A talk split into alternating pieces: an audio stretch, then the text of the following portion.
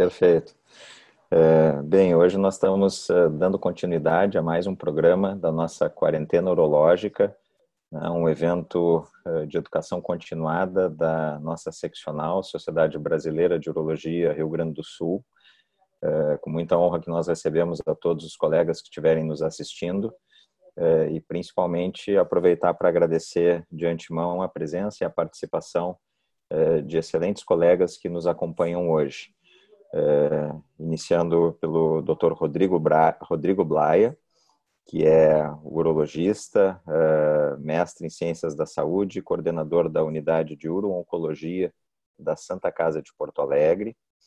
Nosso convidado de São Paulo, Dr. Alexandre Pompeu, que é assistente do Grupo de Uro-Oncologia da Faculdade de Medicina do ABC e do Centro de Oncologia Urológica do Hospital do Coração e Beneficência Portuguesa de São Paulo o Dr. Alexei Peter dos Santos, que é, é, oncologista aqui no Rio Grande do Sul, médico formado pelo Hospital Conceição e oncologista é, pelo programa de residência do Hospital de Clínicas, atualmente preceptor do programa de residência em Cancerologia Clínica da Santa Casa de Porto Alegre e mestrando em Tecnologia da Educação pela University of British Columbia, no Canadá.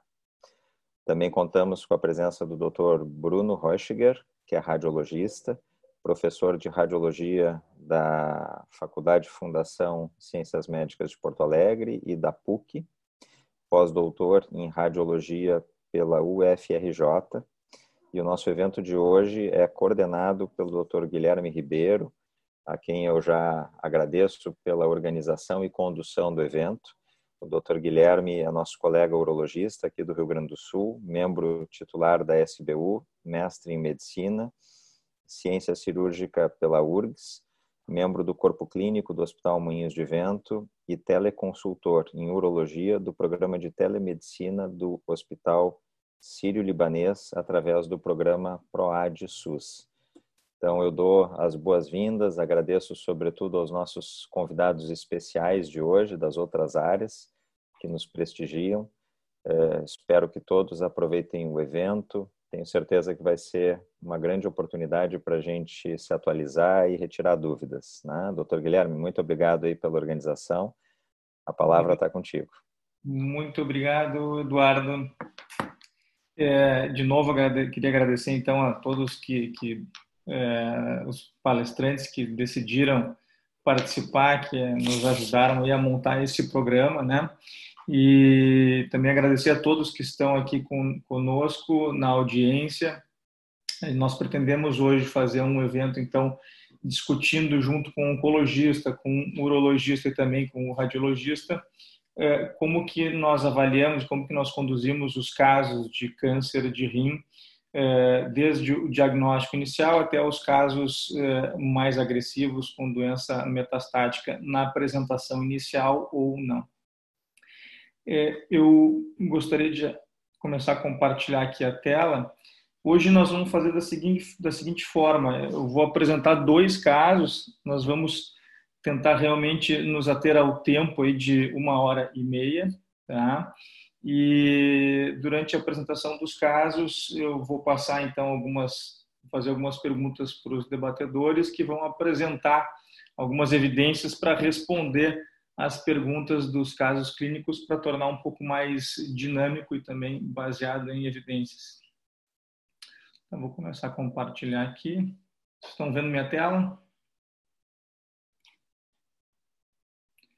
Eu vou passar inicialmente, eh, antes de começar o primeiro caso, um vídeo do nosso patrocinador, da Novartis. Vídeo curto.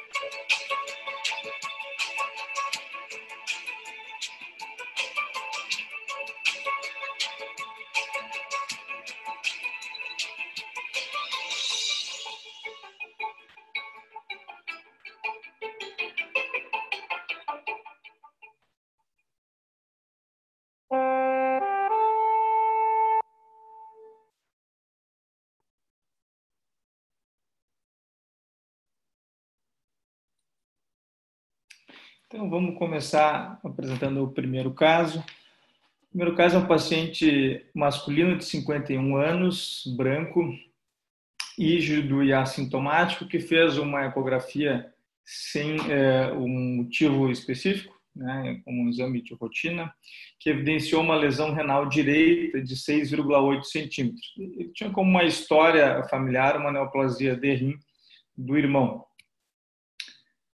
Então, eh, depois de realizada essa ecografia, foi feita uma ressonância magnética. Não foi feita a tomografia porque ele tinha uma história de angioedema.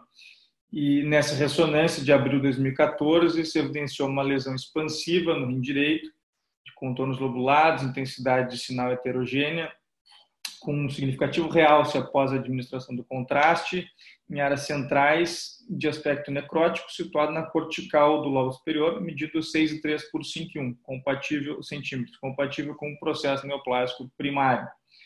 A lesão não apresentava um plano de clivagem definido com os cálices do grupo superior, rim esquerdo não havia nada demais e não tinha nenhuma adenomegalia retroperitoneal ou mesentérica identificada. Exames laboratoriais todos normais, isso aqui é, era a lesão, né? então no plano coronal e também no plano axial. E aí eu começo a, bombardear de pergunta o Bruno, então, com as seguintes perguntas, né? Com os exames de imagem, como ressonância ou tomografia, qual é a acurácia que nós temos, Bruno, para definirmos eh, se trata-se de uma neoplasia maligna ou benigna? A gente consegue mais ou menos ter ideias sobre isso atualmente. E a gente consegue definir também é, o subtipo histológico e agressividade, ou estimar o risco. A gente consegue definir com acurácia também a invasão da adrenal, ainda mais em casos como esse, tumores volumosos em polo superior. E também, é, por último, Bruno, queria saber qual, é, qual seria o estadiamento extra-renal é, recomendado pelas diretrizes é, e também o que seria o estadiamento ideal, mesmo aqueles os exames assim mais modernos que nem não necessariamente estejam é, definidos como como não sejam recomendados por diretrizes, né? O que, que tu tens para dizer sobre essas perguntas? Uh, eu acho que eu posso compartilhar aqui. Eu apresentei, eu vou ir conversando sobre isso enquanto eu vou mostrando, tá, pessoal, para vocês terem uma ideia do contexto geral disso também. A gente tem várias neoplasias renais.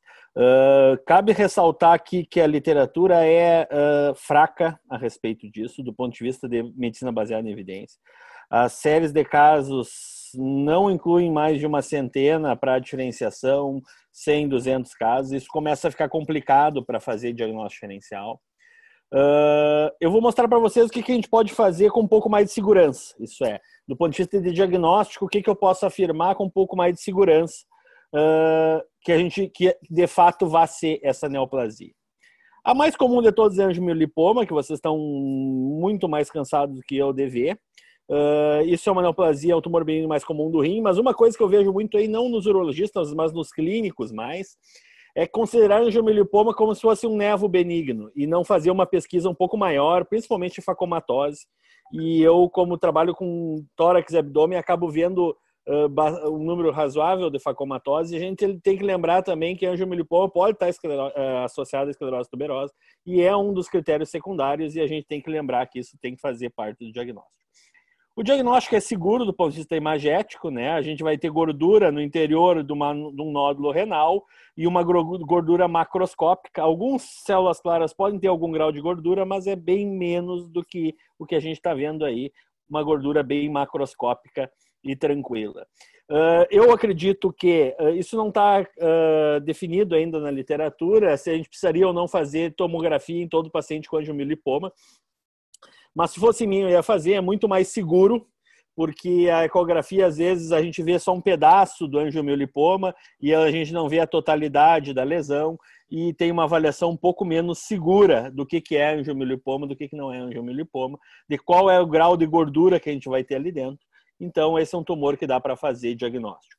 Oncocitoma, quando ele é característico, pessoal, e tem o sinal que é o mais característico que a gente tem, que é essa lesão hipodensa com pouco realce cicatriz central estrelada, a gente vai ter uma acurácia superior a 90% para o diagnóstico. mas tem que lembrar que isso acontece em cerca de um terço dos casos. E cada vez mais tem se indicado biópsia nesses pacientes. Né? É rara a gente ver calcificação ou necrose central nesse nicho de pacientes. E essa cicatriz estrelada é um dos achados mais comuns. Uh, ah, TC a gente tem que um que ajuda muito a diferenciar dos demais, a, a padrão de realce é menor do que o parênquima renal subjacente e essa cicatriz central pode acontecer, né? Ele costuma ser hipo ou é bem mais difícil de caracterizar na ecografia do que na tomografia e não tem sinais de malignidade, que são sinais que sugerem alta atividade biológica, que é o que a gente vai ver nos células claras. Né? Então, é um tumor bem definido, com cápsula, que geralmente tem uma cicatriz central. A tomografia e a ressonância podem ajudar um pouco mais. Quando ele é característico, a gente tem uma acurácia razoável, mas lembrar que raramente ele é característico. Células renais, que a gente viu no caso, um tumor com alto realce pelo meio de contraste, uma, um grau de necrose importante, vocês estão mais que eu acostumados a, a saber qual é picto, o ensaio pictórico disso. Graças a Deus a gente tem usado mais ecografia. A gente tem uma recomendação uh, do NIH para fazer ecografia em todo, pelo menos uma abdominal, quem tem mais de 50 anos, para rastreamento de aneurisma de aorta. Isso tem levado muito à detecção de neoplasias subclínicas renais, né? E que a gente pode ter um tratamento melhor, né? O único problema é que os células renais, a gente tem o subtipo papilar, que ele costuma ser hipovascular e traz uma grande confusão com o oncocitoma e com os demais tumores. Então, esse tumor, apesar de ser um tumor, o subtipo papilar de células renais, uh, complica bastante no diagnóstico diferencial por imagem. E aí a gente muitas vezes vai ter que passar a, assim, usar de métodos adicionais para tentar demonstrar realce pelo meio de contraste. Cada vez mais tem se utilizado isso para uh, análise multiparamétrica para fazer esse diagnóstico inicial, não só usando realce pelo meio de contraste ou cicatriz central, e sim usando uma avaliação multiparamétrica para tentar diferenciar mais o que é células claras do que é oncocitoma, pessoal. E isso a gente tem que ter bem em mente. A recomendação ainda é tomografia, mas a gente tem usado cada vez mais ressonância para esse diagnóstico diferencial. Essa é a última atualização do consenso do EIA, usando tomografia como principal achado, eh, como principal método para estadiamento desses pacientes. Porque o realce heterogêneo, o realce pelo meio de contraste é bem característico, as áreas de necrose são bem diferentes das áreas de cicatriz central e a gente pode fazer um diagnóstico mais seguro desses casos. Né? Lembrar que a ressonância é, é, interessante e pode ser utilizada também. Esse aqui é um caso interessante que a gente não via realce na tomografia. O cara tinha tomado um tiro também, não ajudava muito por esse realce no meio de contraste. Quando a gente vai para a ressonância, a gente vê que não era um cisto, na realidade era um tumor sólido com realce pelo meio de contraste característico. Então, ressonância tem uma característica melhor para fazer realce pelo meio de contraste e melhor para detectar invasão, pessoal. Então, a segunda resposta, que é a invasão, na dúvida, a gente tem que usar ressonância quando eu tenho, a não ser que tenha um plano de cribagem definido tomográfico, mas se eu tenho dúvida, a ressonância traz um papel interessante, principalmente a ressonância dinâmica, que a gente pode fazer acompanhando o movimento respiratório e vendo se isso está ou não está invadindo as estruturas adjacentes, que cada vez é mais comum, principalmente nos tumores grandes, né, pessoal? E a ressonância multiparamétrica de rim também tem usado, entrado além da próstata, esse é o, o próximo step a gente começou com bexiga urinária e agora está entrando muito em rim para fazer esse diagnóstico diferencial e fazer esse estadiamento adequado. Né? Uh, a gente sabe que tem características interessantes, no oncocitoma ela não ajuda muito, porque a cicatriz central não é facilmente identificável, mas nos demais tumores ela tem ajudado bastante no diagnóstico diferencial.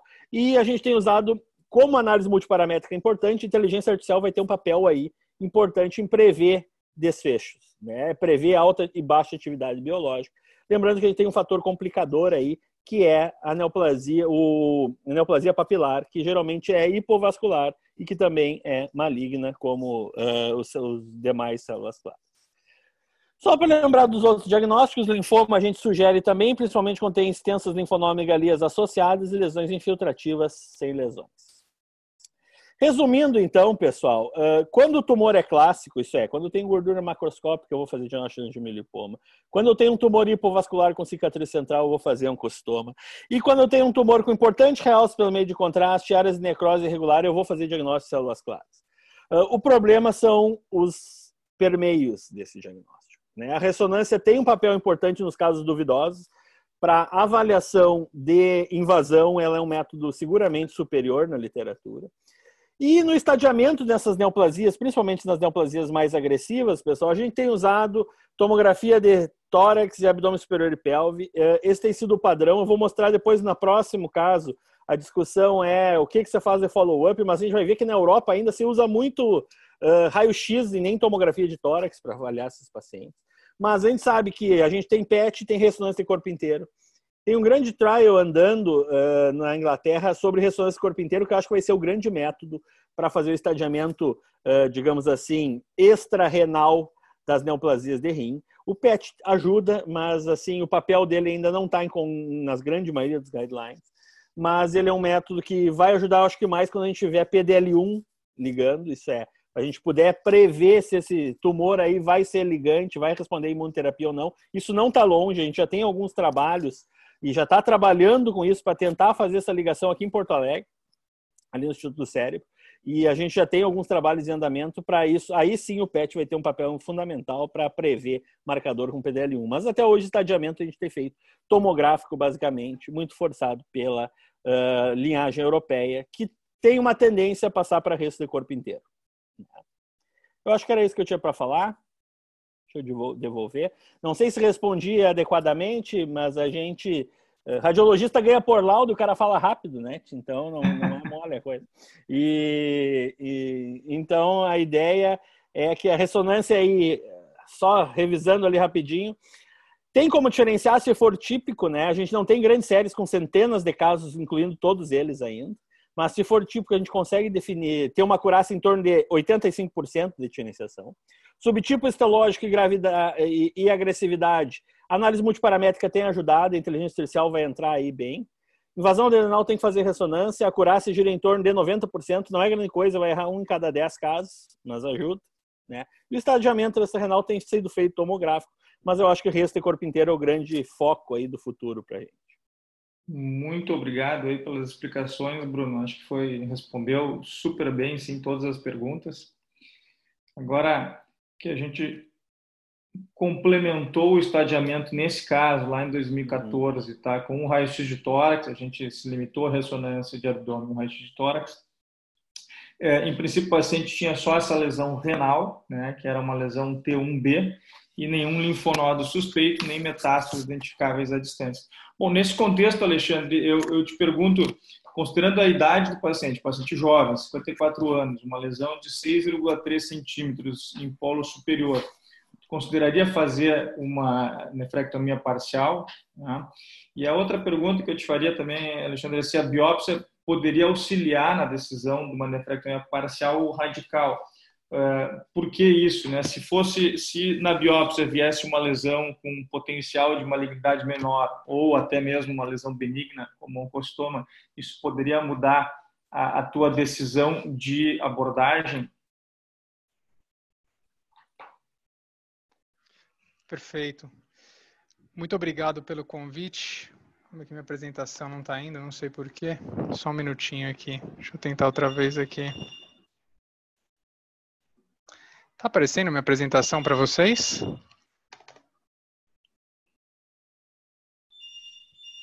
Agora vai agora. Vai Porque para mim não está aparecendo só um pouquinho. Ixi, não tá, não tá apresentando aqui só um pouquinho, só um minutinho, tá? Tudo bem.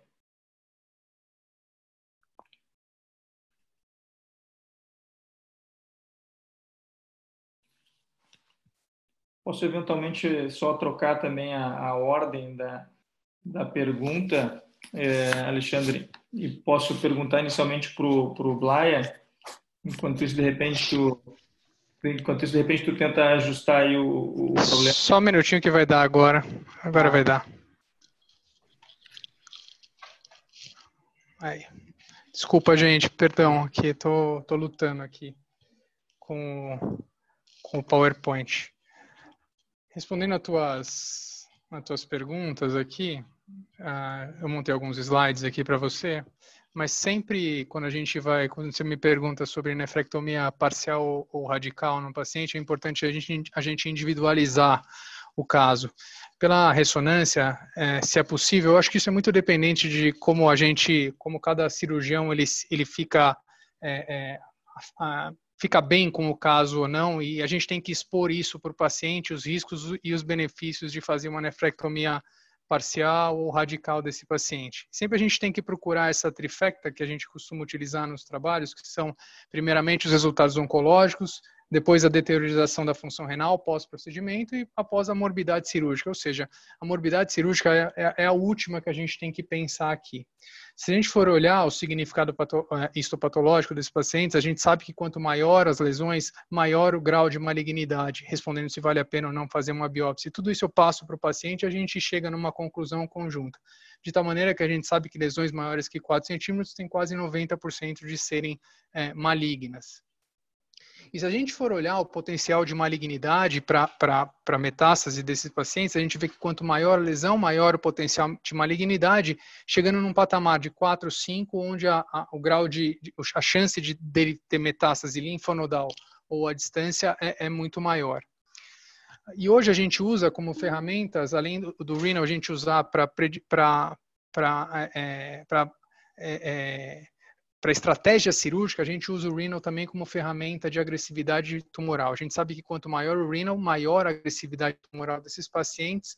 É, então, são coisas que me levam ou não a fazer a biópsia e, discutir com o paciente isso. E aqui em São Paulo, a gente tem usado, não sei se o Bruno usa aí também no Sul, a gente tem usado esse é, Clear Cell uh, Likelihood uh, Severity Score, que ele é, é, é, até um trabalho interessante, que eles fizeram algumas características é, tomográficas e da ressonância principalmente, e depois eles compararam com o resultado histopatológico e eles viram uma acurácia de para predispor a histologia desses, desses pacientes em mais de 80% para células claras e mais de 90% para câncer é, é, papilífero. Se a gente for olhar oncologicamente, comparando nefrectomia parcial ou nefrectomia radical para esses tumores, entenda-se é, de até 5 centímetros, 5, 6 centímetros, esse é o, é o, único trabalho randomizado prospectivo, é o ITC 30904, não mostrou nenhuma diferença do ponto de vista de sobrevida global depois de nove anos é, é, de acompanhamento. Porém, é, se a gente olhar a sobrevida desses pacientes, não câncer específica, mas a sobrevida, é, é, a morbidade cardiovascular desses pacientes foi, muito maior. Acho que entrou alguém, algum vírus aí desenhando babaquice, mas tudo bem. A sobrevida por, associada à morbidade cardiovascular foi bem maior. Alexandre? Oi. Ah, não, desculpa, só estava testando meu áudio aqui. Pode continuar. Tem alguém escrevendo coisas aqui. Uh, acho que. Acho que dá para bloquear ele se vocês quiserem. Até. Bloqueia, a gente sabe então bloqueia. então de. Não conseguindo identificar quem é. É Domenica. Tá, ok. Donald Trump.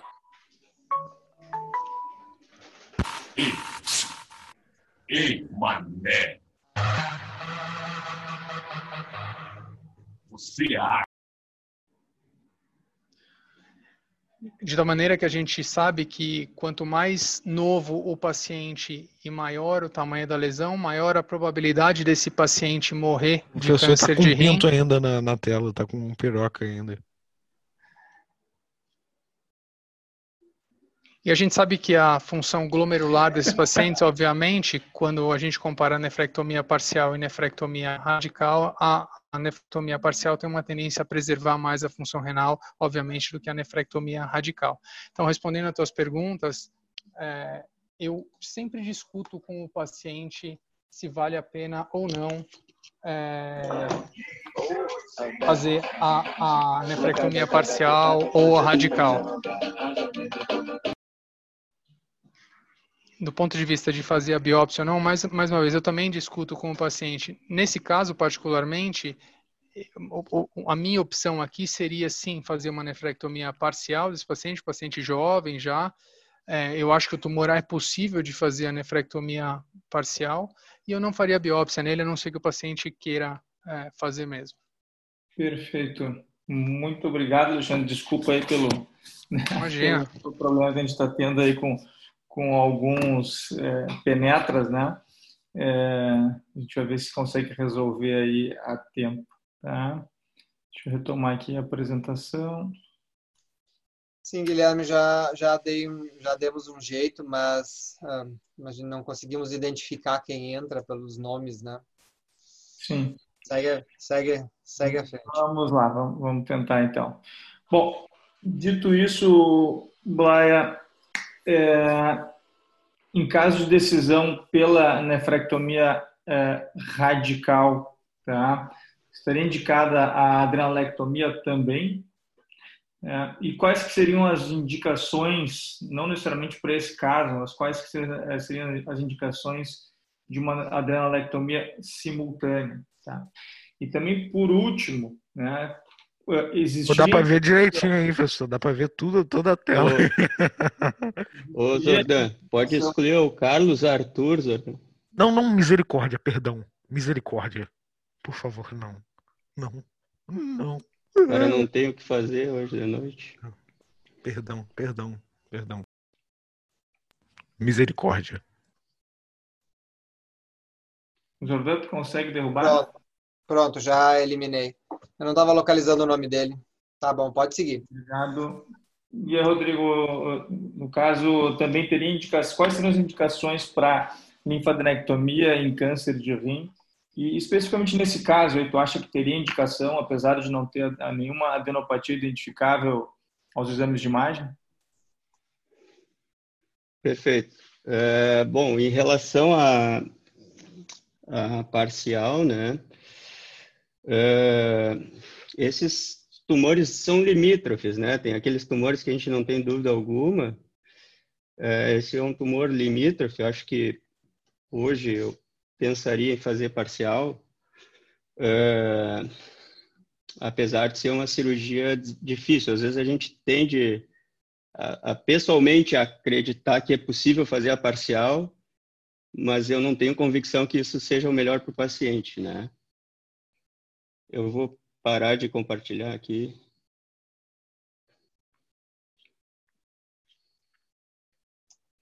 Quem dos participantes?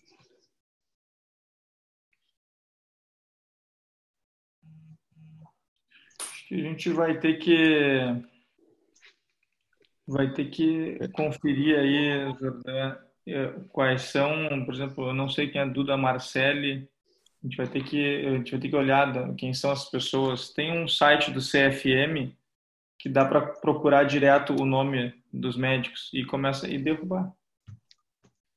Vamos começar a derrubar. Que coisa desagradável isso. Né? Muito, muito desagradável. Vamos lá. É. Pode Por favor, né?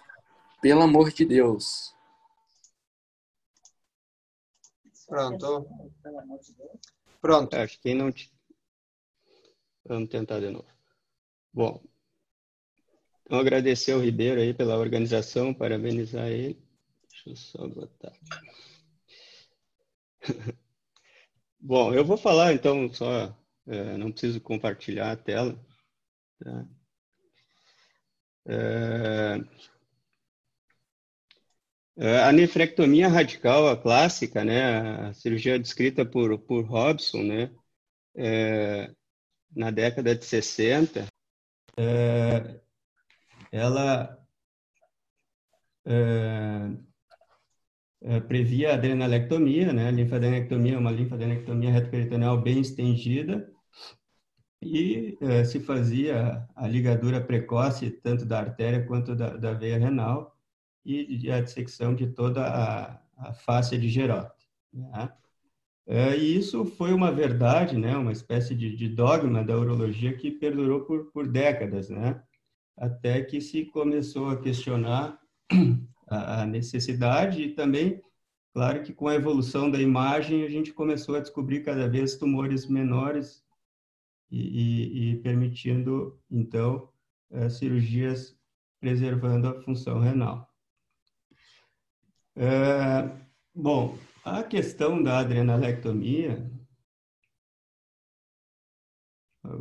eu acho que tu é, vai ter que bloquear, Zorda, a, a, o compartilhamento aí, não sei.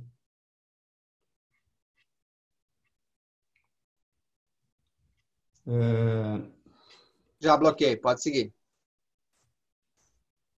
Bom, a questão da adrenalectomia, vocês estão me ouvindo bem? Estou com um problema. no microfone. Sim, estão ouvindo bem. Sim, sim, sim.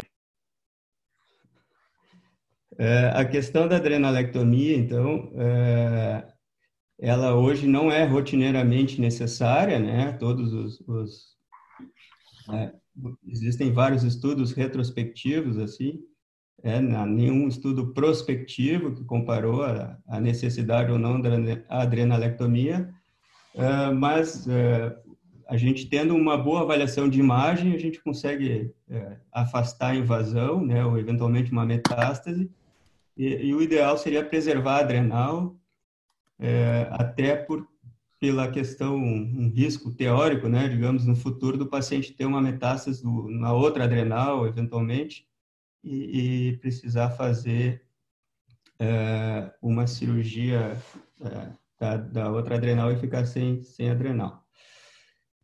Bom, a linfadenectomia né, é, tem um, um estudo é, prospectivo, randomizado, fase 3, né, EORTC, que comparou a linfadenectomia, é, mas é um estudo que tinha alguns critérios de inclusão que são um pouco é, é um estudo bem antigo que foi publicado é, já faz alguns anos foi em 2009 né um estudo que comparou pacientes com N0 estadiamento negativo exatamente como esse caso mas grande parte dos tumores é, do, dos pacientes tinham tumores é, um PT1 ou PT2, né, que são tumores é, é, iniciais, não são tumores de alto risco de, de doença linfonodal. Então, nesse estudo, não se viu uma vantagem em termos de sobrevida da linfadenectomia, e a linfadenectomia, a partir de. É, então, é, é, passou a ser, digamos, opcional.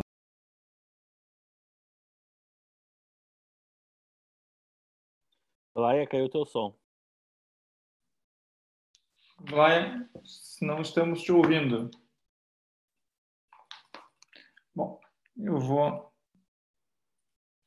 Alguém está compartilhando. A gente não pode compartilhar nenhuma tela agora, né?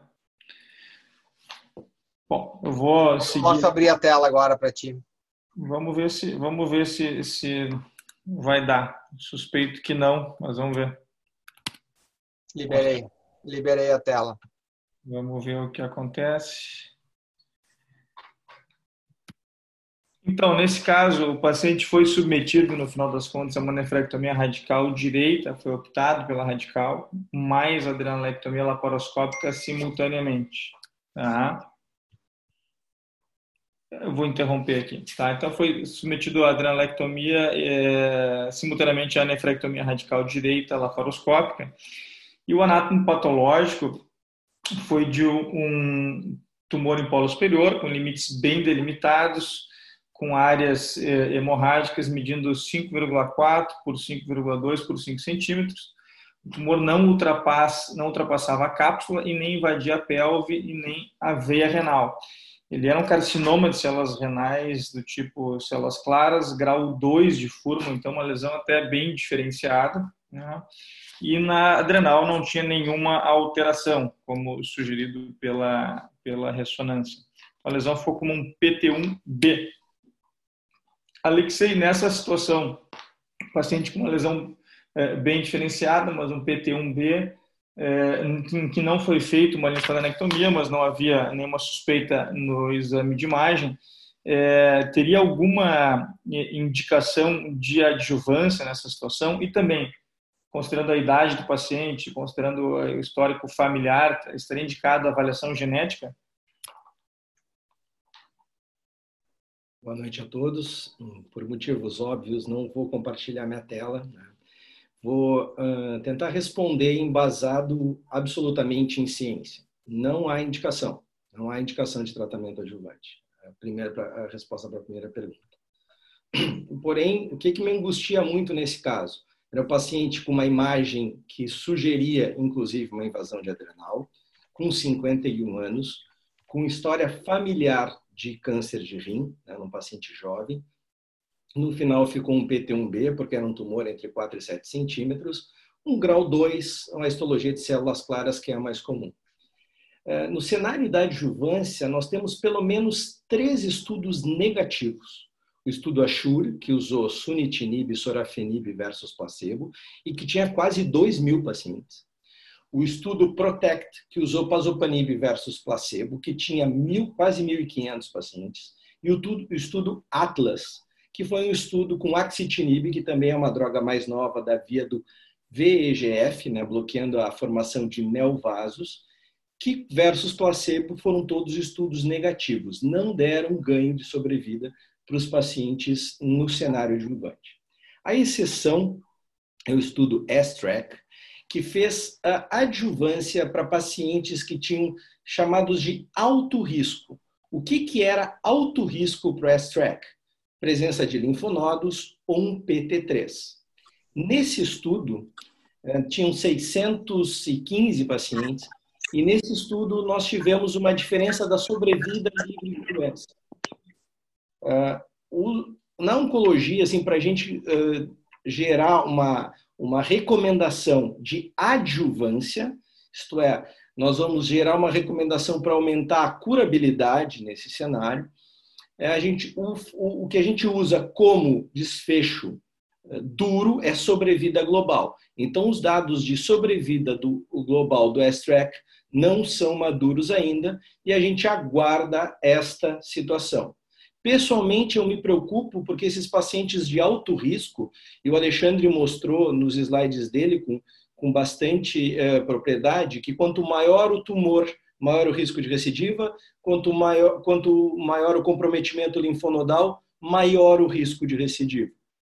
Então, me preocupo se nesse paciente de alto risco é uma adjuvância verdadeira ou nós estamos antecipando um tratamento de controle de alguém que tem metástases, mas que a gente ainda não conseguiu detectar metástase. Tá? Então, assim, não faria adjuvância. Nos casos de alto risco, eu me preocuparia com essa discussão, mas também nesses casos ainda, a gente ainda não tem um desfecho duro. Do ponto de vista de encaminhamento genético, Gostaria de lembrar que o que faz a gente pensar em encaminhamento genético é a precocidade com que o câncer aparece, associado à história familiar e aspectos clínicos desse paciente. Esse paciente certamente eu encaminharia para avaliação genética. Por quê? Porque ele tem uma história familiar de um irmão com câncer de rim, ele tem um diagnóstico próximo dos 50 anos, e a gente tem que lembrar que é, hoje entendemos melhor uma série de é, doenças que se correlacionam. Então, a doença de von Hippel-Lindau poderia ser detectada nessa avaliação genética. A mutação de BAP1, que se correlaciona com BRCA1 e 2, que se correlaciona com câncer de ovário, mama, próstata, pâncreas e melanoma. Então, se a gente, a gente vai precisar cada vez mais se ater à história familiar dos pacientes. Porque o link entre as doenças hereditárias, as doenças de transmissão genética é cada vez maior. Então, acho que esse paciente tem indicação, sim, de avaliação genética. Perfeito. É Muito obrigado, Alexei. Bom, esse paciente é uma pena não poder apresentar aqui é, as imagens também, né? Mas esse paciente que pelas características do tumor e tudo parecia que ia ir muito bem. Em 2018, ele teve uma recidiva no subcutâneo, no subcutâneo uh, do tórax, tá? na parte baixa do, do tórax, e, e, essa lesão uh, era facilmente palpável, né? identificado, identificado também na tomografia, e ela foi ressecada. Essa lesão aí teve um anátomo patológico de carcinoma renal de células claras. Confirmou e o patologista ficou muito uh, certo de que realmente uh, era bem característico de células claras. Né? E aí eu devolvo para ti, Alexei, mudou o quadro, né? A gente teve uma recidiva, uma metástase tardia, um paciente que está muito bem ainda, né? Tem status clínicos excelente é, nessa situação, né, é, o que tu terias de opção terapêutica, o que, que tu é, pensas para esse paciente? Eu, eu, gostaria de ressaltar que a metastasectomia é uma opção terapêutica válida para pacientes e o que conta nesse cenário são os principalmente o intervalo entre a ressecção do primário e o surgimento de lesão. Em especial, a metástase no subcutâneo me deixa um tanto quanto intrigado, porque eu não consigo nesse, nessa área ter a, a dimensão do comportamento biológico da doença. Porque muitas vezes os pacientes começam no segmento com micronódulos pulmonares e a gente ah, tem esse micronódulo e a gente acompanha um pouco mais. Dentro da metástase subcutânea é muito difícil, porque a maior parte delas são detectadas por uh, exame físico e, eventualmente, nem o próprio paciente percebe micronodulações. Então, após a metastasectomia, eu não indicaria tratamento. Existe um estudo do ICOG que eh, avaliou este cenário, a, o tratamento de meta, após a metastasectomia. Né? Então, esse estudo tinha só 129 pacientes, não era um estudo tão robusto, até porque esse cenário é um cenário um pouco mais complexo da gente avaliar, e uh, não teve diferença na sobrevida livre de progressão nem na sobrevida global para que a gente usasse pazopanib, que foi a droga que foi testada. Tem um, um estudo muito interessante, que é o Keynote 564, que é um estudo de adjuvância com pembrolizumab, que aceita pacientes no critério de inclusão com metástases ressecadas. A minha impressão é que esse estudo de adjuvância, eu talvez consiga mostrar para vocês os estudos ongoing, talvez não, mas nesse estudo de adjuvância, a gente poderia ter essa resposta hum, essa, essa, na verdade, a determinação se essa estratégia aumenta a sobrevida. Eh, eu, a minha dúvida é se eu indicaria ressecção, mas acho que a ressecção de uma metástase tardia, isolada, única, é uma conduta adequada para o manejo do câncer de rim. Perfeito. Nesse paciente, né, acabou não sendo feito nenhum tratamento é, nenhuma, nenhum tratamento sistêmico nesse momento, né? E passado mais um tempo, em abril de 2019, esse paciente, é, né, durante esse acompanhamento, apareceu de novo com uma imagem agora é, no rim esquerdo, tá? Um tumor de 15 milímetros, posterior, bem exofítico, tá? E, de novo, uma pena a gente não poder mostrar as imagens, né? Mas, então, com essa lesão agora é, pequena em rim esquerdo, tá? Eu pergunto para o Rodrigo, uh, Rodrigo, qual que seria a melhor abordagem nessa situação, né? Tu pensarias em tratar esse paciente com uma nefrectomia parcial trans, peritoneal, né? E considerando que é uma lesão bem pequena e exofítica, tu consideraria não fazer isquemia, ver alguma vantagem eh, nessa estratégia? Bom, voltei aí agora é, do celular aqui, mas vamos lá. É, bom, assim, é, em relação à via de acesso, eu acho que as duas vias, tanto a transperitoneal quanto a retroperitoneal, são, são é, excelentes vias. Eu acho que ambas têm que estar na nossa, no nosso arsenal. Tá? É, essa é uma lesão é, pequena, o pessoal não chegou a ver, mas eu conheço bem, e bem posterior. Né? Então, eu acho que é, é um caso é, bem apropriado para uma via é, pelo reto peritônio. Ah, acho que a gente tem, o urologista, o pessoal mais antigo, tem muita familiaridade com o reto peritônio. É, e, e, é uma excelente via de acesso. Em alguns casos, tu foge do, do, do, do abdômen conflagrado e, e consegue é, é, acessar rapidamente, por questão de, de, de, minutos na dissecção, a primeira eh, estrutura importante que a gente identifica é a artéria renal. Bom, seguindo em relação às outras dúvidas, perguntas, né? É, a minha normalmente eu faço o clampeamento apenas da artéria renal. Tá? É, dificilmente faço clampeamento da veia a não ser que faça um clampeamento em bloco, mas não é a minha preferência, é, ou algum tumor muito central que, que possa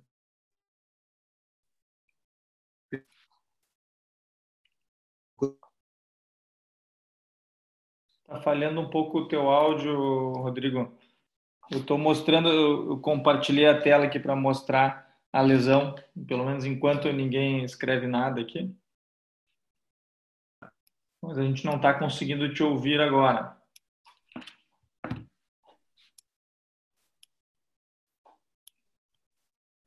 Bom, deixa eu passar aqui para o Alexandre.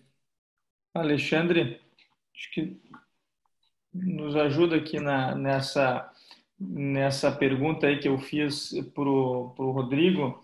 Qual que seria, tem algum comentário para fazer sobre isso que ele estava falando, sobre abordagem trans ou retroperitoneal e sobre fazer ou não isquemia? Não sei se conseguiu ver a lesão ali que eu compartilhei. Vi, esse é um paciente que eu me preocupo muito. A gente, ele é um paciente rim único. A gente se preocupa muito com a função renal desse paciente. A abordagem trans ou reta peritoneal, eu acho que vai de acordo com com que cada uh, colega está mais acostumado. E eu concordo totalmente com o Rodrigo. Essa abordagem reto peritoneal aqui tá, vai facilitar bastante para quem tiver habituado àquele tipo de cirurgia. É, nesse tipo de cirurgia, eu entraria retroperitonealmente e, e só clampearia também a artéria ou não campearia porque é uma lesão pequena e parece bem exofítica. Mas nesse caso, particularmente, Guilherme, eu não operaria esse caso, tá? Eu, eu não é que eu não operaria, eu acho que eu tenderia primeiro, é, eu, tô muito, tô na, muita suspensão desse paciente ter alguma doença genética, como o Alexei bem frisou, e eu sou tendencioso nesses casos a fazer ablação. Então, eu, eu acho que eu tentaria uma lesão pequena, tem vários estudos mostrando que a, a, a, função renal do paciente quando faz nefrectomia parcial ou ablação é melhor para é, quando faz ablação. Então eu nesse caso, particularmente nesse caso, com uma lesão pequena, bem favorável, posterior, guiada por tomografia, lesão fácil para fazer crioablação, eu faria uma crio, ou radiofrequência não muda, não tem nenhum estudo mostrando diferença entre crio e rádio, lesão totalmente longe do, do da, da é, é, da via excretora, eu sou tendencioso, mais uma vez, a, a, fazer alguma terapia ablativa nesse caso específico. Tá? Perfeito. Não, acho que é uma alternativa excelente mesmo. Né? Eventualmente, a gente pode ter alguma dificuldade de acesso em algumas regiões. Aqui é, é no Rio Grande do Sul mesmo, e eu falo especificamente sobre Porto Alegre, a crioblação, a gente não tem um acesso, a gente acaba tendo acesso à radiofrequência mas tem um custo também é, é, é, associado a isso, né?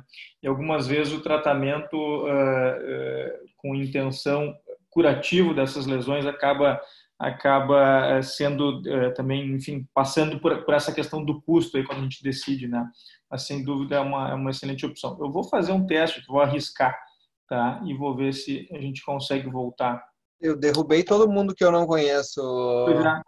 Guilherme, tá? Então, assim, tem. Uh...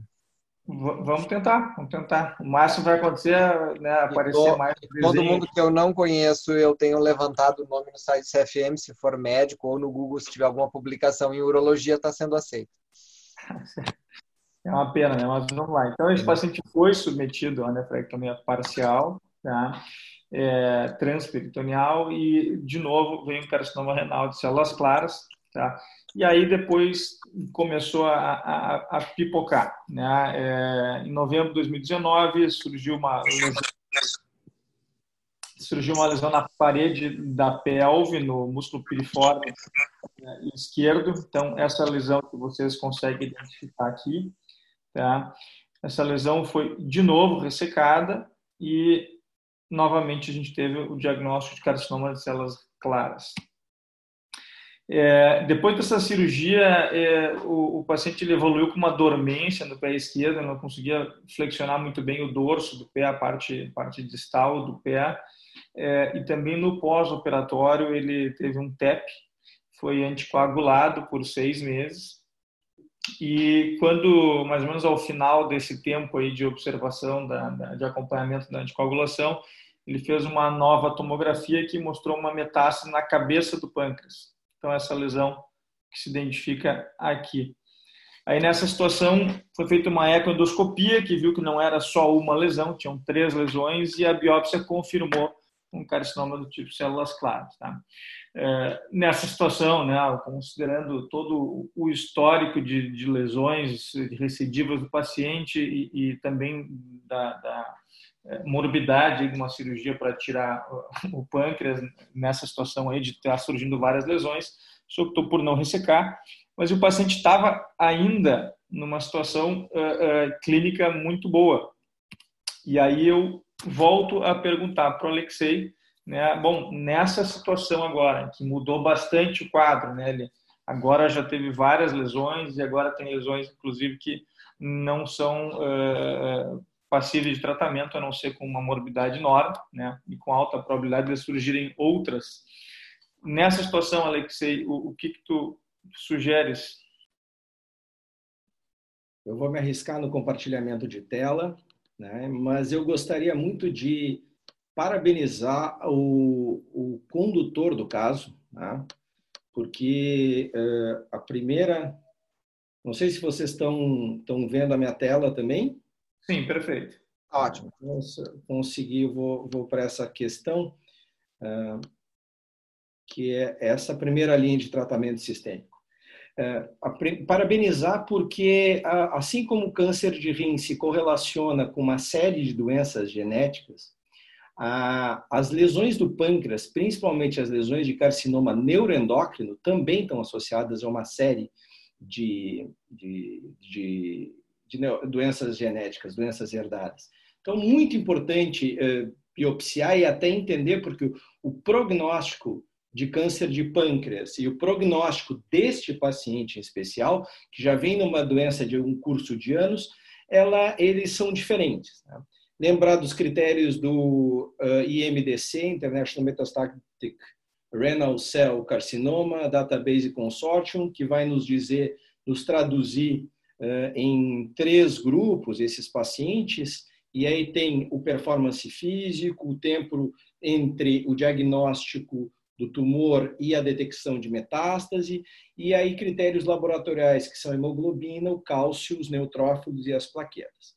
A gente tem outros outros índices prognósticos, né, da da UCLA, nós temos outros também da Clínica Maio, mas esse nos estudos em oncologias é o mais aceito e mais utilizado.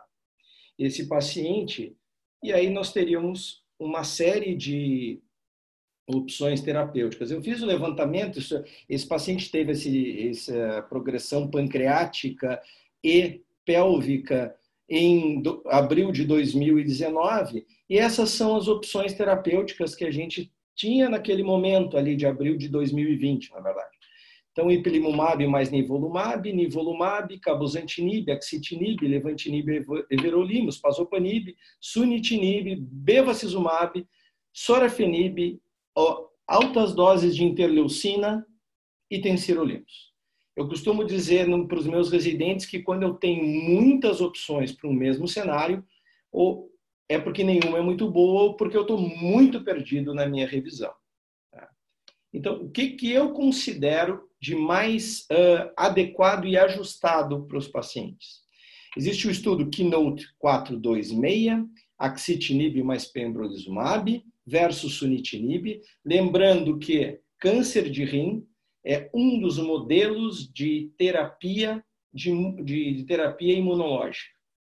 Nós temos na urologia o câncer de bexiga, a, a, a, a, relação entre imunologia e oncologia começa em 1891 com William Collar. Depois nós temos um grande ato onde ele tratava com inseminava infecções e, e observava resposta tumoral.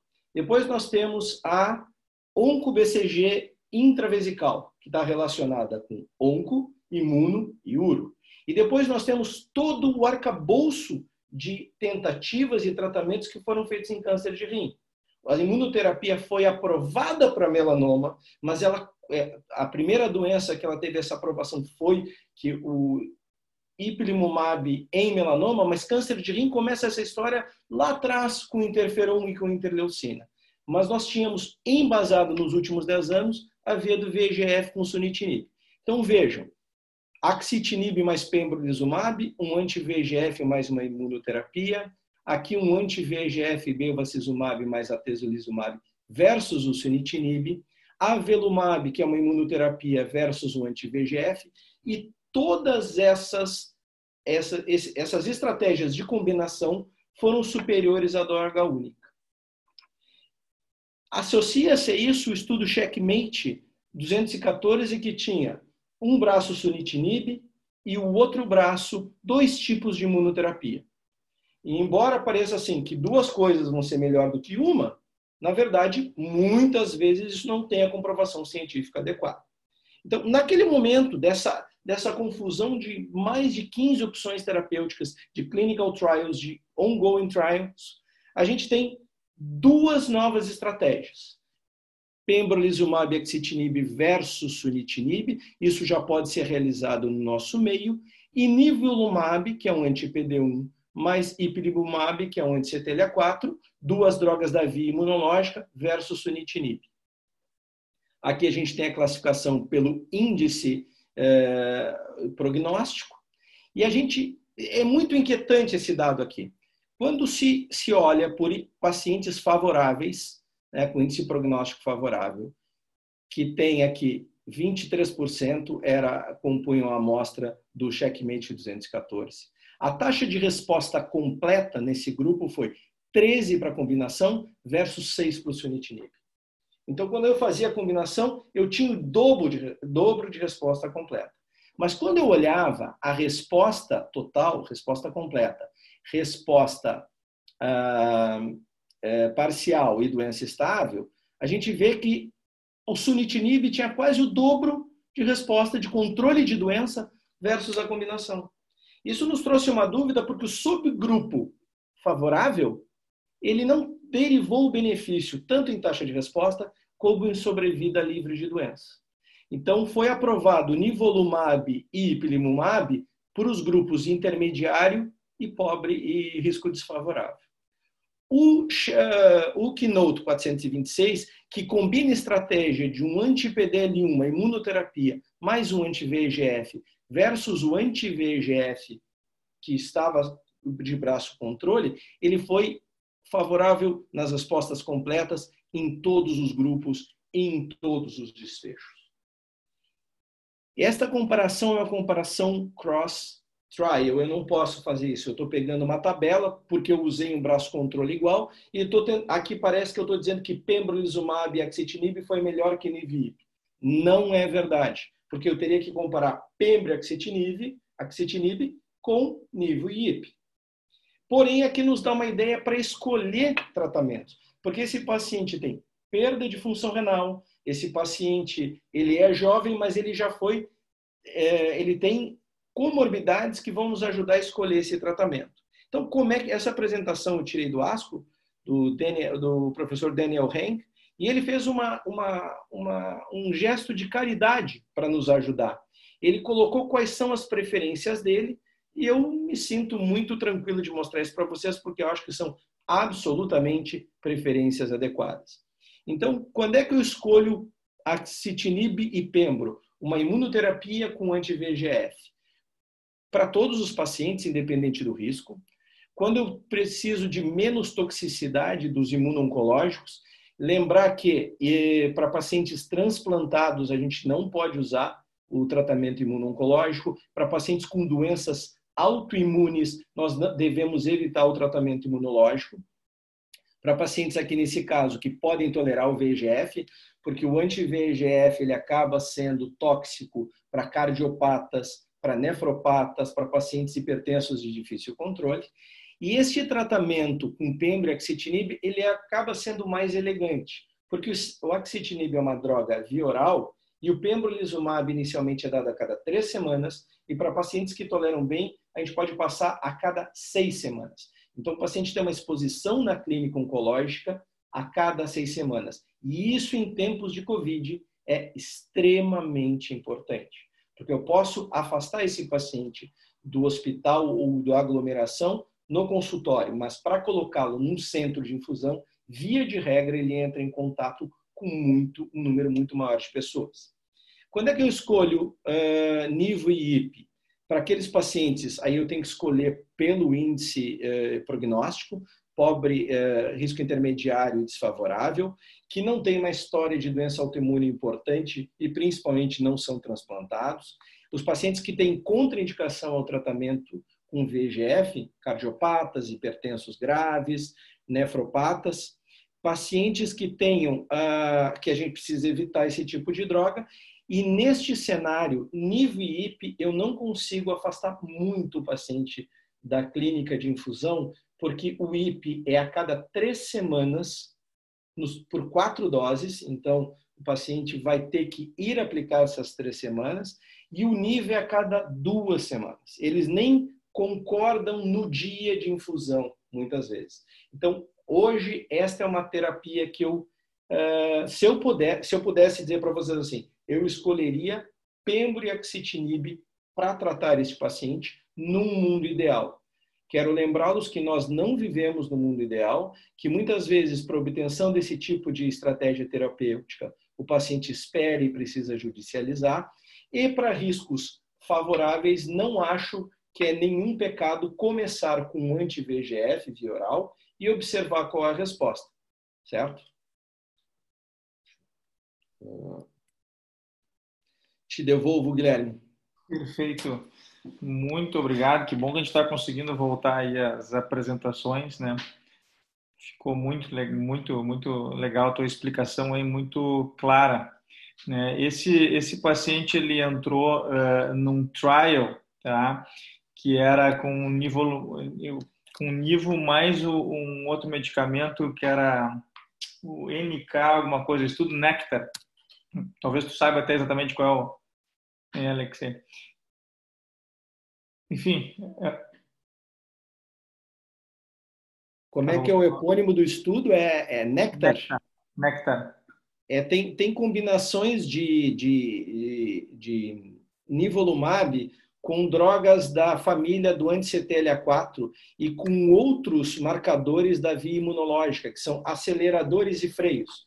É porque uhum. o que acontece é que a toxicidade da combinação NIV-IP é, ela se expressa no início por uma toxicidade gastrointestinal e alguns pacientes desenvolvem uma colite muito grave. E essa colite num paciente que já tem dano renal e que já tem comorbidades, ela é limitante e eventualmente nos leva para para toxicidade grau 5, que é o que a gente evita. Então, o nivolumab está sendo combinado com várias outras drogas, com tremelimumab, com vários outros pontos aceleradores e freios da cadeia uh, imunológica. Então, assim, certamente a pleiade de estudos é muito, muito interessante para que a gente possa ter um futuro mais tranquilo quanto à combinação que a gente chama ioiô, né? Uh, via imunológica com via imunológica, que é diferente da combinação via imunológica via de anti-VEGF. Perfeito. Ele não tolerou inicialmente, agora é, teve uma reação infusional importante e agora talvez ele, ele comece a fazer só o nível isoladamente. Vou voltar a apresentar aqui para ver se a gente vai para o segundo caso, já que não temos perguntas do, do público. Deixa eu compartilhar minha tela aqui. E Vamos lá, então, esse segundo caso é um paciente masculino também, de 74 anos, branco, assintomático, tendo como história apenas, comorbidades apenas a hipertensão, e de novo, numa ecografia de rotina, é, evidenciou uma lesão renal direita volumosa. Os exames laboratoriais estavam normais, também não tinha nenhuma alteração nos laboratoriais. E aí, durante o estadiamento, se viu que na tomografia de abdômen a lesão era de 8 centímetros em direito, não tinha trombo na veia renal. Na tomo de tórax, eh, tinha vários nódulos pulmonares, os maiores com 11 milímetros, eh, suspeitos de implantes secundários. E esse paciente fez uma biópsia pulmonar que confirmou a metástase de carcinoma de células claras. Uh, bom, nessa situação, eu pergunto inicialmente para o Alexandre é, considerando essa era das terapias-alvo, Alexandre, existe espaço, e especificamente nesse paciente, para nefrectomia citoredutora? Legal, que bom que a gente está conseguindo agora compartilhar, né? Eu estava chateado com isso, porque olha, as pessoas não têm mais. As pessoas não têm mais o que fazer, né? Fica. Deixa eu só compartilhar aqui um segundinho. O computador está lento.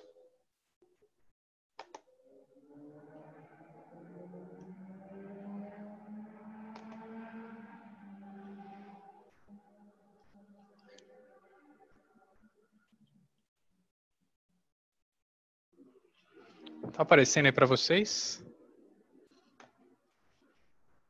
Ainda não. Agora eu acho que. Tá vindo. Tá, isso aí, deu. Toda vez que a gente vê um paciente com, com um tumor renal metastático, a gente tem que, como o Alexei bem disse, a gente tem que caracterizar a, estratificar o risco desse paciente. Os dois critérios mais utilizados, pelo menos aqui em São Paulo, são os critérios de Heng ou do IMDC, ou do Memorial, que a gente conhece como os critérios de Mozart. O que me parece nesse caso é ser um, um, um risco favorável. Além disso, a gente tem que caracterizar se o paciente tem sintomas ou não tem sintomas. Esse é um trabalho interessante que saiu mês passado, mostrando que 30%, 40% dos pacientes é, dos pacientes com, com tumores renais metastáticos, ele tem sintomas locais ou à distância. E a nefrectomia citorredutora reduz significativamente, obviamente, os, os sintomas locais, mas a distância também é, reduz é, é esses sintomas. Existem dois trabalhos clássicos, acho que todo mundo conhece, o RTC e o SWOG, que usaram imunoterapia antiga, mostrando que a nefrectomia citorredutora tinha um papel importante, e desde então era isso que a gente se baseava ah, é, é, fazer ou não a nefrectomia citorredutora. Com o advento das, é, das, dos inibidores de tirosina quinase, vários trabalhos retrospectivos ainda mostraram, com, pelo, mesmo com vieses de seleção, ainda mostraram o papel da nefrectomia citorredutora, até quando o Carmina foi, foi, uh, foi publicado em 2018, o Carmina é, que, é um, que foi desenhado, é um estudo de não inferioridade, desenhado ou se fazia nefrectomia e depois fazia inibidor de tirosina quinase, aqui sunitinib, ou só o sunitinib, sunitinib não mostrando diferença de sobrevida global depois, uh, depois do segmento. Mas o Carmina ele tinha muitos vieses e, e, e, são vieses que a gente, como cirurgião, a gente olha bem. Eu acho que talvez o Alexei não olhe tanto, mas a gente olha mais para não perder tanto espaço. Mas é, o, o, trabalho ele não chegou no recrutamento é, que ele queria é, é, é recrutar, foram 450 pacientes, eles, recrutar, eles queriam um recrutamento de mais de 500, 43% dos pacientes eram um risco desfavorável, que a gente sabe que esses pacientes não vale a pena operar, isso já de antigamente. 18% do braço cirúrgico nunca receberam o sunitinib, então tem vários vieses de seleção o Carmina. E ano passado, na ASCO, foi, o, o Carmina foi, foi, é, foi feito um, um, um, uma, uma, nova publicação do Carmina, mostrando que pacientes que apresentavam até um risco é, pelo IMDC, a nefrectomia citorredutora apresentava um papel importante nesses pacientes. E será que o Carmina mudou a atitude nossa é, é, é, para se fazer ou não a nefrectomia citorredutora? Essa é uma meta-análise publicada no passado também, mostrando que não. A nefrectomia citorredutora ainda parece ter é, é, é, espaço, principalmente para nós urologistas.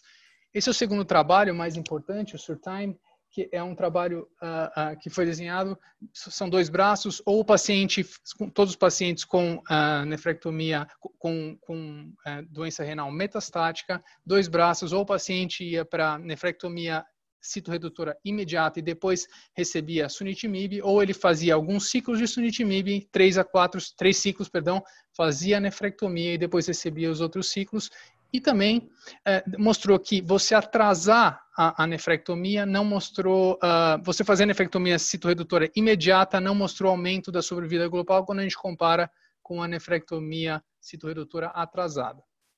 Mas também o Surtime também tinha um, um, vários vieses. Tinha um reduzido número no recrutamento, não foi desenhado para questionar o papel da, da nefrectomia citorredutora e 13% dos pacientes, como está escrito aí do lado, eu não vou perder muito tempo pelo avançar do, do tempo. Uh, será que a nefrectomia realmente perdeu o, o papel ou não? O que a gente vê é que, tanto se a gente fizer inibidor de tirosina quinase antes ou inibidor de tirosina quinase depois, a nefrectomia citorredutora aumenta a sobrevida é, global desses pacientes quando comparado só com o sunitinib, é, só com a terapia, é, só com terapia. Se a gente olhar na nova era com inibidores de checkpoint, que é o que está sendo utilizado, como o Alexei mostrou, será que a nefrectomia vai ter um papel importante nesse momento com os inibidores de checkpoint? Foi publicado um, um, um, um artigo uh, na ASCO, foi desse ano foi publicado um, um, um, trabalho importante, talvez tenha sido até um dos mais importantes, da nefrectomia citoredutora na, na, na, na era dos inibidores de checkpoints. É um trabalho enorme, com mais de 4 mil pacientes. Eles usaram esse propensity score, que é, é, é um score estatístico, é uma maneira estatística da gente tentar diminuir o viés de seleção desses pacientes através de, de, por ser um trabalho retrospectivo, e que a gente vê que a nefrectomia citoredutora beneficiou 40% dos pacientes quando, com o uso de inibidor de checkpoint e, uh, e com 60% de benefício de sobrevida global.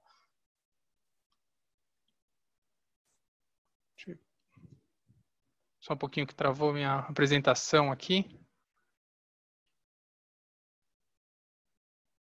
Ixi. Travou minha apresentação aqui. Eu vou parar aqui, mas uh, respondendo à tua pergunta, Guilherme, a primeira coisa que a gente tem que fazer aqui é estratificar por risco. Essa é a primeira coisa que a gente tem que fazer. Segundo, é ver se o paciente é sintomático ou não. Ele é assintomático e me parece um risco favorável, pra, pelo menos Exato. pelos exames que você me mostrou. Então, a nefrectomia, sim, tem papel importante na sobrevida global desses pacientes por ser um fator, por, por ser um, um, paciente de risco favorável. Tá legal. Bom, vou perguntar então para o Alexei, eh, na tua visão, Alexei, a visão de oncologista, qual que é a tua impressão em relação a essa pergunta aí que, que tem eh, se tornado bastante é, recidivante nos últimos tempos? Acho que a apresentação do Alexandre foi muito completa e eu fico muito feliz porque eu, é, eu seria muito ruim para mim aqui fazer o, o, contraponto de uma coisa que eu não acredito. Eu acredito na nefrectomia. Uh, o Carmina Trial tem uma série de problemas e são muitas vezes ainda assim, ah, mas são tem uma série de problemas na condução, mas são problemas na condução que invalidam o resultado. Para mim, uma das coisas a, a, na publicação da New England do, do Carmina Trial, o editorial que o Robert Motzer faz do Memória, faz depois, ele simplesmente ele bota uma, uma, uma pedra em cima dessa questão, porque eu acho que os pacientes com risco uh, uh, favorável e, e, os pacientes que a gente pode fazer uma nefrectomia, a gente deve fazer a nefrectomia. Eu vou justificar por quê. Uh, o, que que acontece assim? O que o Carmina trouxe para a minha prática diária, é que naquele paciente que está com muita comorbidade e que precisa de uma taxa de resposta imediata e que eu não posso fazer a nefrectomia por um motivo ou que a nefrectomia é de alto risco e que o colega me diz, olha, esse paciente aqui é um prognóstico desfavorável, ele precisa de tratamento sistêmico, ele está com sofrimento porque a doença é pulmonar metastática muito avançada e eu não quero anestesiar. Bom, eu acho que eu posso usar alguma evidência de tratá-lo sistemicamente. Mas se a gente pensar que os dados de análise de terapia anti-VGF não contraindicam a nefrectomia. E que nos pacientes que a gente vai usar imunoterapia, o menor volume de doença, o menor tumor burden vai ser muito importante para a gente ter resposta. Eu gostaria de ter a amostra desse tecido, eu gostaria de entender se tem componente sarcomatóide ou não, eu gostaria de saber qual é o grau de necrose que tem dentro desse tumor, e eu gostaria de ter um banco de pesquisa para futuros biomarcadores. Porque nessa confusão aí de quantas terapias eu posso ter, é fundamental que eu possa desenvolver logo adiante, e isso está ongoing, biomarcadores para a gente possa dizer assim, bom, esse paciente aqui não precisa eventualmente de nada porque a doença é indolente, esse paciente precisa de terapia ioiô com duas imunoterapias, esse paciente precisa de imunoterapia associada a anti-VEGF. E tem todo um, um, um arcabouço teórico de por que, que um anti-VEGF funciona com a imunoterapia em função da célula dendrítica. Mas eu sou muito favorável à nefrectomia, porque muitas vezes a gente tem uma biópsia com pequeno volume. O, o Bruno também é, é alguém muito experimentado para nos falar sobre isso, mas porque ele faz uh, conduz biópsias e biópsias com um volume maior, mas hoje a quantidade de células para fazer pesquisa molecular é uma quantidade de células importante e a nefrectomia também já resolve isso. Muito obrigado. Bom, eu vou pedir, Rodrigo, que tu dê uma, uma faça um comentário final a respeito desse assunto que parece Sim. muito bem esclarecido, né? tanto pelo Alexandre quanto pelo Alexei. Não, não vou, não vou chover no molhado. Acho que perfeita a explicação e bom ouvir isso do oncologista. É, eu acho que o comentário, acho que a, a, questão mais relevante, eu acho, desses estudos é realmente que a gente precisa uh, saber selecionar algum, os doentes que a gente vai fazer nefrectomia, né? Não, não são todos, talvez uma minoria que vai ter algum benefício, uh, e eventualmente uma, uma nefrectomia num segundo momento, uh, a gente vai, acaba que a que o tratamento sistêmico vai selecionar para a gente o paciente que vai ser o bom respondedor, e é esse paciente que vai precisar da nefrectomia. É, basicamente isso. Acho que esse paciente, a princípio, seria um bom candidato à, à citorredução. Perfeito. Bom, o paciente ele foi submetido então à cirurgia, ele né, fez a citorredução, a nefrectomia radical aconteceu em março de 2016 e ele, é, como anátomo patológico, apareceu um carcinoma de células renais, tipo células claras, um PT2 e N1, ele tinha um linfonodo hilar comprometido, então um estágio clínico 3, né? de novo, então, é, o que, que seria a partir de agora, nessa situação, com esse anátomo patológico, né? É, o que tu levaria em consideração para escolher o tratamento?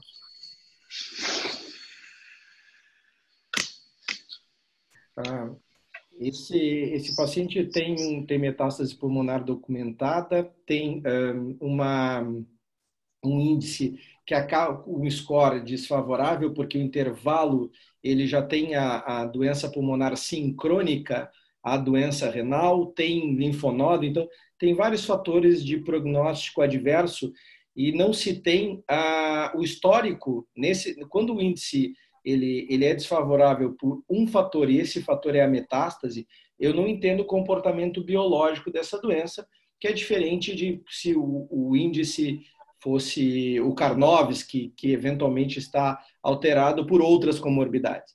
Então, nesse cenário, eu indicaria um, tra Opa, então, desculpa te interromper, eu só escrevi uma coisa ali que obviamente está bem errada, eu botei que é um estágio 3, um estágio 4, né, que tem as metástases. É 4, isso. Ele tem, tem metástases documentadas. Mas, então, uh, e esse paciente foi tratado em 2018. 2018, fora clinical trial, as nossas opções seriam um anti-VGF, que seria o sunitinib, a primeira escolha, ou o pazupanib, levando em consideração que tem pelo menos dois estudos, o COMPARS e o PISCES, que são estudos que mostram que há uma equivalência entre o sunitinib e pazopanib e que a tolerabilidade do PISCES, que foi um estudo que levava em consideração questionário de qualidade de vida preenchido pelo paciente pelo médico, a qualidade de vida era é, superior no pazopanib. Então, assim como a gente precisa levar em consideração a expectativa do paciente a um tratamento cirúrgico e as consequências que, uh, que advêm dessa situação, dessa decisão, em oncologia, se eu tenho um, dois tratamentos que são equivalentes e um é melhor tolerado, se escolhe o pazopanib. Então, eu entendo esta escolha. E talvez o pazopanib e o sunitinib ainda perdurem porque por questões de acesso e por questões de tolerabilidade, porque ainda o manejo dessas duas drogas é complicado. O sunitinib ele é dado por quatro semanas com intervalo de duas. Os pacientes geralmente me dizem o seguinte: eu sofro por quatro semanas para ter duas de férias. E isso é bastante injusto no nosso dia a dia, porque nós precisamos de tratamentos que melhorem a qualidade de vida e que deem resposta. Então, acabo escolhendo também, sendo favorável ao pausopanib, quando eu vou fazer uma droga única num cenário específico. Voltamos. Bom, esse paciente ele realmente ele fez o pazopanib, né? E ele teve uma resposta completa. Tá? Ele ficou fazendo acompanhamento com tomografia de abdômen e tórax. E depois de quatro anos, ele começou de novo a aumentar as lesões pulmonares e surgiram lesões hepáticas. Nesse momento, eh, ele já não estava com uma performance tão boa, era um ECOG de 1, um Karnofsky de mais ou menos 70%. Tá? E, e bom, eh, eu pergunto para o Bruno qual que é a melhor forma, Bruno, da gente realizar segmento imaginológico é, nos pacientes que, estão fazendo terapia-alvo em câncer de rim metastático. Existem algumas situações que a gente pode se atrapalhar um pouco em relação ao acompanhamento desses pacientes, ou é igual a outros tipos de terapia sistêmica? Tá sem áudio, Bruno. Tá sem... Deu. A gente tem até um e-resist, né, para imunoterapia, em que, assim, conceitos básicos a gente, como é que eu vou te dizer, existe uma forma de pseudoprogressão que é infrequente, a gente pode dizer que acontece a última meta-análise um para cada 20 pacientes, um para cada 18 pacientes, e tu tem um aumento da lesão secundária ao processo inflamatório induzido pela imunoterapia. Uh, isso tem que ser considerado, isso pode complicar. Uh, o follow-up que mais se usa é tomográfico, mas se a gente pegar o database europeu ali, o Recure, aquele, uh, 70% dos pacientes na Europa acompanham com raio-x de tórax e 30% com tração do abdômen. Depende da, do risco de recidiva que os pacientes vão ter, mas eu acho que tomo de tórax e abdômen é suficiente. Uh, não tem muita dúvida que isso vai migrar para ressonância de tórax e abdômen num futuro muito precoce, uh, porque a gente tem cada vez mais tido dados animadores nesse contexto, sem expor esses pacientes a, a, uma radiação adicional aí, né? Que vai ser pelo menos de seis em seis meses nos primeiros dois anos e anual no, até cinco anos, uh, às vezes até mais frequente, dependendo da indicação. Então, tem que ter cuidado com a pseudoprogressão, que é uma causa infrequente, né? Uh, rim é uma, um dos tumores que dá pseudoprogressão, mas é em torno de 5 a 7% em todas as meta-análises. E basicamente a gente ainda tem usado tomografia para follow-up desses pacientes, com uma tendência maior a usar uh, ressonância, principalmente avaliando aí faixa etária. O cara que tem mais de 80 radiação não tem problema para ele. Mas o cara que tem, como esse primeiro paciente ali, 50, 40 e poucos anos, isso pode trazer algum dano para o paciente. Né? Então, aí a gente vai ter que pesar um pouco essa evolução. Perfeito. E bom, agora a última pergunta que eu vou fazer para os debatedores, antes de eventualmente trazer alguma pergunta do público, é, Alexei, para ti de novo, né, já que esse paciente agora aparentemente tem uma recidiva importante com múltiplas metástases e uma piora discreta da performance clínica, o que, que tu terias de opções? Esses pacientes eu estratifico muito nessa segunda linha de tratamento. O que, que aconteceu na primeira linha de tratamento? Se o paciente teve uma boa resposta a uma terapia anti-VEGF, a minha tendência é continuar o anti-VEGF, se possível agora, com a aprovação da, da imunoterapia, associar imuno e anti-VEGF, porque eu, eu continuo com o bloqueio de uma via que eh, teve alguma resposta e acrescento uma, uma, uma outra via. Mas alguns pacientes, por exemplo, isso, isso não é possível, eles não toleram. Esse paciente, como teve uma boa resposta, a minha tendência em segunda linha seria associar axitinib mais pembrolizumab. Se ele tivesse alguma contraindicação a bloqueio continuado do anti-VEGF, eu usaria a combinação de nivo e IP. Combinar imunoterapia em pacientes idosos é, é bastante é, intrigante e tem que ter o paciente muito na mão. Eu fiz imunoterapia, a paciente mais idosa que eu fiz imunoterapia tinha 92 anos. Ela vinha semanalmente à, à consulta e ela tinha uma lesão que era uma lesão é, de mensuração clínica. E foi muito interessante observar uh, a resposta à imunoterapia. O Bruno falou de pseudoprogressão, e eu concordo absolutamente com os dados que ele citou, mas não é, na prática clínica, a pseudoprogressão é exatamente o seguinte: é um paciente que está muito bem e que a lesão aumentou. A progressão é um paciente que não está bem clinicamente e que a lesão aumentou, porque é incomum que a gente tenha é, é, essa associação. E respostas muito tardias à imunoterapia ocorrem, mas também não são o nosso dia a dia. Elas são mais rápidas do que a quimioterapia citotóxica, mas a gente consegue ter uma tendência de, de, de observação clara de uma não primeira progressão e daqui a pouco resposta. Lembrar também que pacientes que têm muito volume de doença, a imunoterapia tem muita dificuldade porque existe uma heterogeneidade tumoral importante e a capacidade de infiltração dos linfócitos é baixa. Então, nesse paciente, a minha tendência seria usar é, bloqueio da via do VEGF mais a imunoterapia. Perfeito. Bom, eu aproveito então para, já que a gente chegou, está chegando aqui no final, eu aproveito para trazer uma pergunta que está no chat, tá, do Eduardo Terra Lucas, urologista. É, ele está perguntando para o Alexei, provavelmente, né, qual que é a toxicidade dos inibidores da tirosina quinase é, versus os imunoterápicos. Excelente pergunta, muito obrigado por essa oportunidade. O, os anti-VEGF como classe, tanto sunitinib, pazopanib, sorafenib, axitinib, é, levantinib, eles têm algumas toxicidades que são comuns.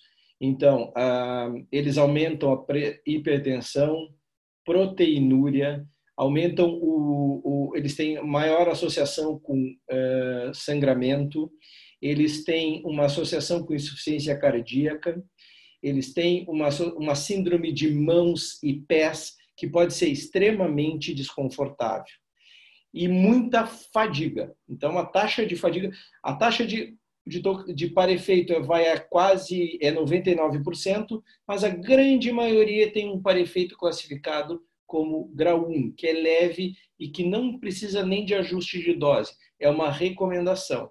A pele fica mais seca, os pacientes podem ter algum tipo de distúrbio alimentar.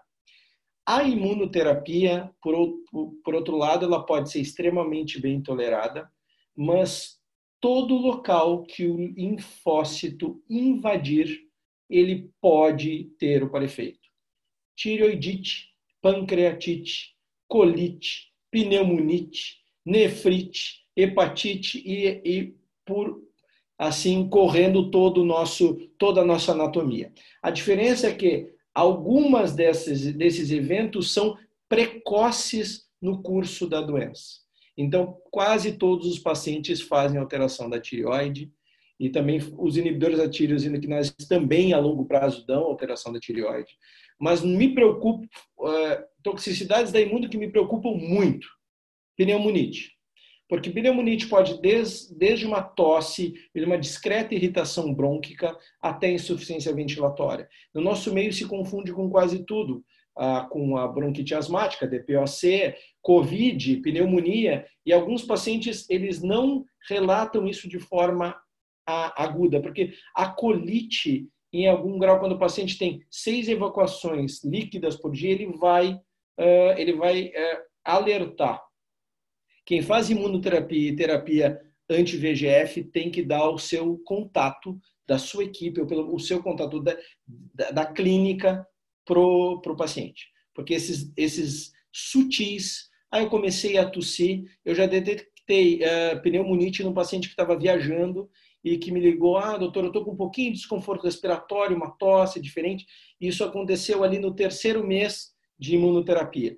Então, é, eles são diferentes, mas pré, se precisa ter uma atenção muito grande, porque e, e, e muitos deles são limitadores. Né?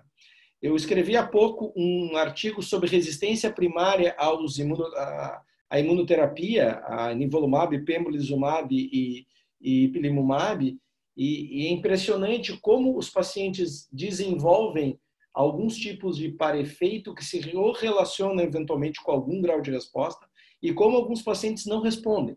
Então, é muito importante avaliar também isso. Se o paciente está tendo alguma resposta, nos primeiros momentos, se ele não está progredindo ou tendo uma pseudo-progressão. Então, é, são um perfil de para-efeito diferente, é bem, bem distinto, mas que exigem a demanda. Então, câncer de rim, no seu tratamento, é um paciente que se demanda muitas vezes consultas eh, semanais ou a cada 15 dias. Excelente. Alexei, acho que tem várias perguntas que estão sendo direcionadas mais a ti. Tá? O, o Luiz Raimundi, que também é urologista, pergunta, pediu algum comentário sobre os inibidores RIF-alfa para câncer de rim. Uh, existe, eu não, não esse, esse é um tema que eu não revisei assim pormenorizadamente, mas existem uma série de terapias alvo que estão sobre avaliação. Por quê? Porque como a imunoterapia, a imunoterapia ela não atinge a célula tumoral. Ela atinge o linfócito T e a relação do linfócito T com a célula apresentadora de antígeno e com a célula tumoral. A quimioterapia citotóxica libera mais neoantígenos. Então, em algum momento, combinar quimioterapia, aumentar a exposição de antígenos para a célula apresentadora de antígeno e para o linfócito T, pode melhorar o desempenho da imunoterapia. Radioterapia também aumenta a quantidade de neoantígenos. Terapia-alvo da via do VGF faz com que a gente tenha uma melhor ação de macrófago e célula dendrítica, que é uma célula apresentadora de antígeno. Então, se eu melhoro a apresentação dos antígenos, eu posso combinar. Qualquer evento que esteja associado à hipóxia, se ele for exacerbado, ele vai aumentar a morte celular necrótica e isto gera neoantígenos. Então, o futuro é a combinação de, uma, de terapias que vão contra o câncer diretamente, a liberação de, de, de aceleradores do sistema imunológico e estimuladores do sistema imunológico. Tem toda uma via. Assim como tem o Hallmarks of Cancer, a, a, as, as pontas que eu posso mexer no câncer, isto é, sustentabilidade com neovasos, mas o câncer também aprende a evasão do sistema imunológico.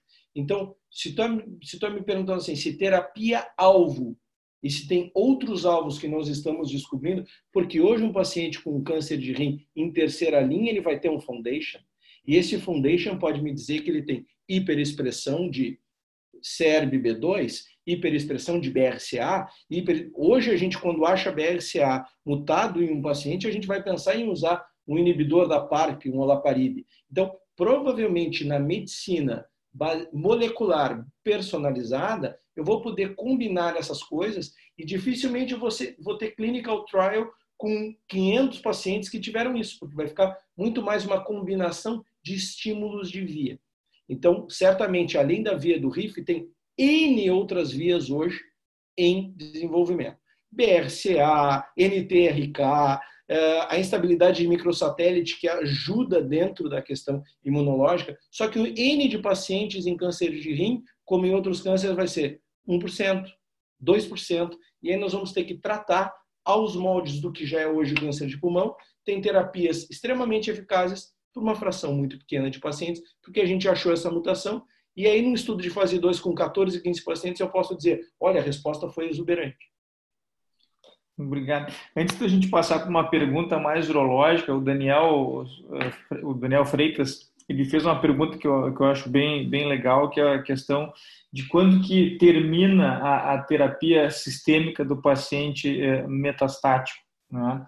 A gente tem situações aí que pacientes também, é, além de ter diversos diversos tipos de tratamentos possíveis, a gente tem também a situação de pacientes que ficam anos fazendo terapia e que eventualmente parece que estão curados, né? Como é que tu entendes isso, Alexandre? Pragmaticamente, e agradecer ao Daniel pela pergunta, porque essa é uma pergunta do meu dia a dia. Eu tenho três respostas, três alternativas. A resposta de, eh, de estudo, a gente não para tratamento. Tá? A resposta que é, a gente usa, eu uso no meu dia a dia, eu discuto com meus pacientes. Porque se o paciente teve uma grande resposta ao tratamento e ele está com doença estável por um ano ou dois anos, a minha tendência é resumir esse tratamento e fazer vigilância ativa. E em imunoterapia, em imunoterapia usando nivo, nivolumab, pembrolizumab e ipilimumab, principalmente em pembrolizumab, tem um estudo para melanoma que mostra que depois de dois anos usando a droga, com doença, que a doença respondeu, eu posso discutir a parada do tratamento. Por quê? Porque eu não sei o quanto eu preciso ativar o sistema imunológico e quanto eu gerei de célula T de memória para que essa, essas células T circulantes sejam o meu tratamento crônico. Se eu continuo sempre estimulando essa via, eu corro o risco de fazer uma depressão da célula T e daqui a pouco esse mecanismo se exaurir. Então, existe hoje a perspectiva da parada da imunoterapia. Depois de dois anos, isso foi testado em melanoma e certamente vai ser testado em pulmão, rim, mas nós precisamos entender esse mecanismo como um mecanismo ongoing. Assim como vocês discutem uma indicação cirúrgica com o paciente de vocês, nós precisamos discutir, olha, está indo muito bem. Por quê? Porque nesse acompanhamento de pacientes com melanoma, uh, os pacientes que voltaram, e foram 40% dos pacientes, nos que voltaram, a droga funcionou em 70% deles. Então, tem uma pequena fração desse estudo que, por ter parado, perdeu a oportunidade. Porque a gente não sabe como as curvas de sobrevida mostram que 20% dos pacientes tratados com imunoterapia, para todas as indicações, eles têm uma sobrevida longa e eles não seriam pacientes curativos, a gente acha que esses pacientes estão curados, mas a gente não sabe o quanto de remédio precisa dar. Então, o que, que eu faço na minha prática diária? Caso a caso. Se for imunoterapia, eu tenho mais base científica. Mas nos outros, por exemplo, como os inibidores de tirosina é difícil porque eu não vou ter um dado muito robusto para explicar para o paciente, mas que a gente vai interromper e reintroduzir se tiver progressão. Obrigado. É, tem uma pergunta também do Lucas Burté para o Alexandre e para o Rodrigo, que é em relação ao acesso retroperitoneal. Né? Então, é, o, não sei se vocês usam algum tipo de trocáter com balão para acesso nessas cirurgias renais ou se utilizam uh, algum método mais uh, artesanal para fazer uh, o espaço retroperitoneal? É, eu falei ali no, no chat ali, a, a, gente utiliza mesmo uma sonda Foley, né, e uma luva de, de látex e, e, introduz ela dentro do espaço. Primeiro faz o espaço com o dedo é, e, e, infla com uma seringa de 60. É, normalmente faz um bom espaço. É claro que tu não tem aquela a visualização, né, do, do com a ótica, né? Mas, mas eu nunca, não, não tive problema com isso. Não sei, não tenho experiência com. Eu sei que existe, né? O, o, o, o Space Maker, né? Que, é o, que é o, seria o produto indicado para isso, mas a, a, gente não tem acesso, assim, questão de, de acesso mesmo. Alexandre, tu faz também eventualmente abordagem retroperitoneal? Se faz de que forma? Eu, uh, no serviço público, onde eu trabalho na faculdade, a gente faz exatamente igual o Rodrigo explicou. E no serviço, no serviço privado, onde a gente tem acesso, a gente usa o Space Maker ovalado, onde eu consigo é, dissecar olhando. A gente consegue colocar a ótica pelo Space Maker, então o Space Maker vai vai abrindo para a gente, consigo ver até a dissecção do ureter, é, é, é, o que eu costumo usar. Então, o Space Maker ovalado, respondendo ao questionamento. Muito obrigado. Aliás, muito obrigado a todos. Né? Agora a gente está chegando no final do, do evento. É, eu gostaria de voltar aqui a compartilhar minha tela. Enquanto isso, eu, gostaria de agradecer a todos os, os, que estiveram com a gente até agora, agradecer também aos palestrantes, agradecer ao Zordan que nos ajudou no momento tenso desse, desse webinar, né? Foi realmente é, muito chato, mas a gente conseguiu é, é continuar a discussão e estava num excelente nível. E eu gostaria também de comentar que na próxima quarta-feira nós temos mais é, um evento é, que é o Grenal da Saúde. Né? Vai ser às 19h30. Nós vamos ter como debatedores o, o Dr. Alexei novamente, o Dr. Daniel Freitas, o Caio Schmidt, Daniel Zilberstein, o Marcos Daloglio, de São Paulo, Gustavo Carvalhal, a Manuela Zereu e a Débora Cravo Batassini. E, como mediador, o José Alberto Andrade. É, eu vou pedir que a Karen agora é, fale algumas palavras aí finais. A Karen, nossa vice-presidente da SBURS. Karen, tu, tá, tu estás online? Olá, boa noite a todos. Boa noite, Karen. Uh, não sei se a minha imagem está visível ou não. Eu vou parar de compartilhar e a imagem vai aparecer. Ah. Então, gostaria então de encerrar mais essa quarentena urológica, parabenizar os nossos convidados também o pessoal da casa pela excelência do seu debate. Eu aprendi muito e acho que todos vão levar ótimos aprendizados para a sua prática diária e também para as perspectivas do que vem por aí. Ah, então, ah, em nome da Sociedade Brasileira de Urologia, secção RS, nome do Eduardo, também nosso presidente, ah, agradeço a presença de todos que ficaram conosco, convidando para os nossos próximos eventos. Como vocês veem, sempre muito bem preparados, o pessoal muito de alto gabarito, então temos certeza que apesar dessa pandemia do distanciamento, todos nós vamos ganhar muito em termos de científico e de, e de aprendizado para os nossos, nossos dias a dias. Então, uma muito boa noite, muito obrigada e até a próxima. Uma boa noite. Eu vou encerrar com um vídeo aqui final do nosso patrocinador e depois disso fecharemos é, a apresentação, fecharemos o, o, o Zoom.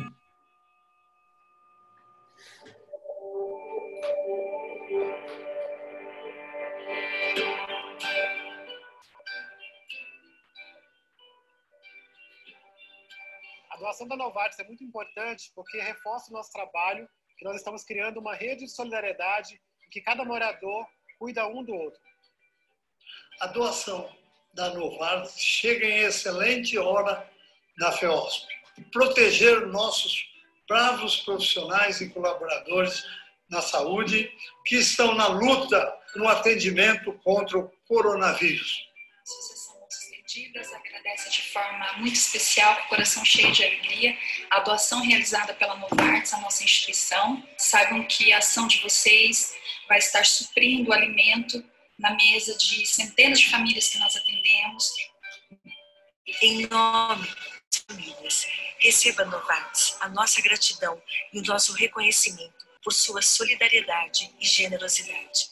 Eu estou aqui junto com a minha família para agradecer a doação que a Novartis fez para a campanha que a gente está fazendo de arrecadação para doação de cestas básicas nas comunidades de Paraisópolis, Jardim Colombo e Porto Seguro quero agradecer o investimento e a parceria de vocês para nos ajudar no cuidado de tantas famílias aqui ao nosso entorno.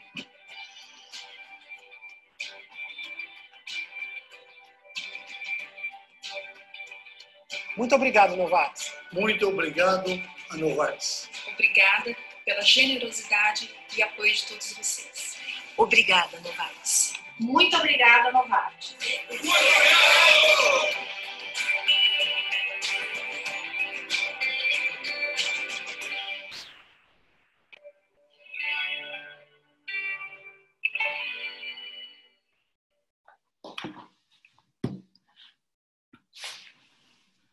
Muito obrigado.